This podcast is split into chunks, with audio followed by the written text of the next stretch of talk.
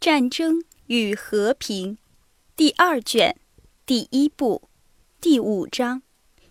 主播：鸡腿小木屋。唉，开始吧，道洛浩夫说。好，皮埃尔说，仍然微笑着。情形是可怕的，显然是这件事开始的那么轻率，已经无法挽回了。这件事自动的进行着，已非人们的意志可以控制，并且一定要做下去的。杰尼索夫最先走到界限那里，宣布道：“因为对手们拒绝和解，那么就请开始吧。拿手枪，听到三就动步。一、二、三。”杰尼索夫愤怒的大叫之后。走到边上去了。两人在踩出来的道路上走着，越走越近，在雾中彼此相认着。对手们走到界限那里，谁愿开枪就有权利开枪。道洛霍夫走得很慢，没有举起手枪，把明亮发光的蓝眼睛注视着对手的脸。他的嘴像平常一样，带着类似微笑的表情。我想要开枪，就能开枪了。”皮埃尔说。听到三，他快步地走上前，跃出了道路，踏到完好的雪地上。皮埃尔拿着手枪向前伸出右手，显然是怕用这支手枪打到自己。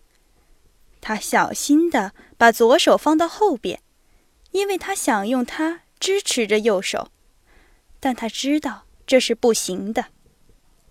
皮埃尔走了六步，从路上走到雪地上，看了看脚下，又迅速地看了道洛霍夫，并且如他所学的弯了手指，开了枪。皮埃尔绝没有料到这样大的响声，他因为自己的射击颤抖了一下，然后又对自己的这种感觉微笑了一下，便站住了。因为雾气而特别浓厚的硝烟。在最初片刻遮住了他的视线，但他所期待的另一枪声却没有发出，只听到道罗霍夫急速的脚步声，在烟气中出现了他的身影。他一手插着左腰，一手抓着下垂的手枪，他的脸发白。罗斯托夫跑到他前面，向他说了什么：“不，不。”道罗霍夫从牙齿缝里说：“不，没有完。”又踉踉跄跄的、摇摆不定的走了几步，走到剑那里，倒在剑旁的雪地上。他的左手上有血，他在衣服上把左手擦了一下，便用左手支持着他自己。他的脸发白，皱着眉，打颤了。请，我开始说。但他不能一下子说出来。请吧，他费力地说。皮埃尔不忍看到他的啜泣，向道洛霍夫跑去，想要越过界限之外的那间空地。但是道洛霍夫大叫道：“回到界限那里去！”于是皮埃尔明白了是怎么回事，在自己的剑那里停住了。他们只相隔十步。道洛霍夫把头垂在雪地上，贪婪地摇雪，又抬起头，纠正了姿势，缩起了腿，坐着，寻找着稳定的重心。他吞进了一口冷雪，然后含在嘴里。他的嘴唇发抖，但仍然微笑着。他的眼睛在他鼓起最后气力时，愤怒的、费力的闪耀着。他举起手枪。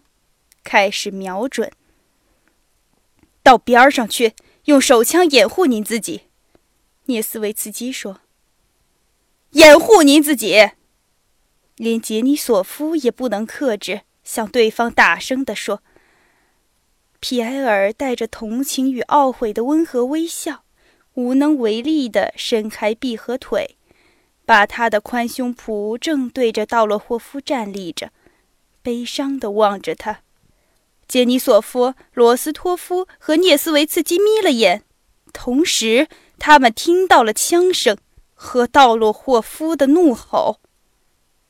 偏了，道洛霍夫叫着，脸向下，无力地躺在雪地上。皮埃尔抱了头，转过身，走进树林，走在很深的雪地上，并且大声地说着不可理解的话。蠢，蠢，死黄！他皱着眉重复着。涅斯维茨基叫他站住，送他回家去了。罗斯托夫和杰尼索夫送走了受伤的道洛霍夫。道洛霍夫沉默着，眼闭着，躺在雪橇上。人问他什么，他概不回答。但是进了莫斯科以后。他忽然清醒了，并且困难地抬起头来，拉住坐在身旁的罗斯托夫的手。道洛霍夫脸上完全改变的和突然流露出的兴奋温柔的表情，令罗斯托夫诧异了。怎样？您觉得怎样？罗斯托夫问。不好受，但问题并不在这儿，我的朋友。道洛霍夫用断续的声音说：“我们在哪儿？我们在莫斯科。我我知道我没有关系，但我害死了他，害死了。这件事他受不了，他受不了。谁呀？”罗斯托夫问。“我的母亲，我的母亲。”我的天使，我所崇拜的天使，母亲。道洛霍夫紧握着罗斯托夫的手，流泪了。当他稍微镇静时，他向罗斯托夫说明，他和母亲住在一起。假使他母亲看见他要死，他是忍受不了的。他求罗斯托夫到他母亲那儿去，使他有所准备。罗斯托夫先去执行了这个任务。令他大大惊异的是，是他知道了道洛霍夫这个暴徒莽夫道洛霍夫，在莫斯科是和老母及驼背的姐姐住在一起的，而且竟是最温情的儿子和兄弟。以上您收听到的是由鸡腿小木屋为您播讲的《战争与和平》第二卷第一部第五章的全部内容。感谢您的收听。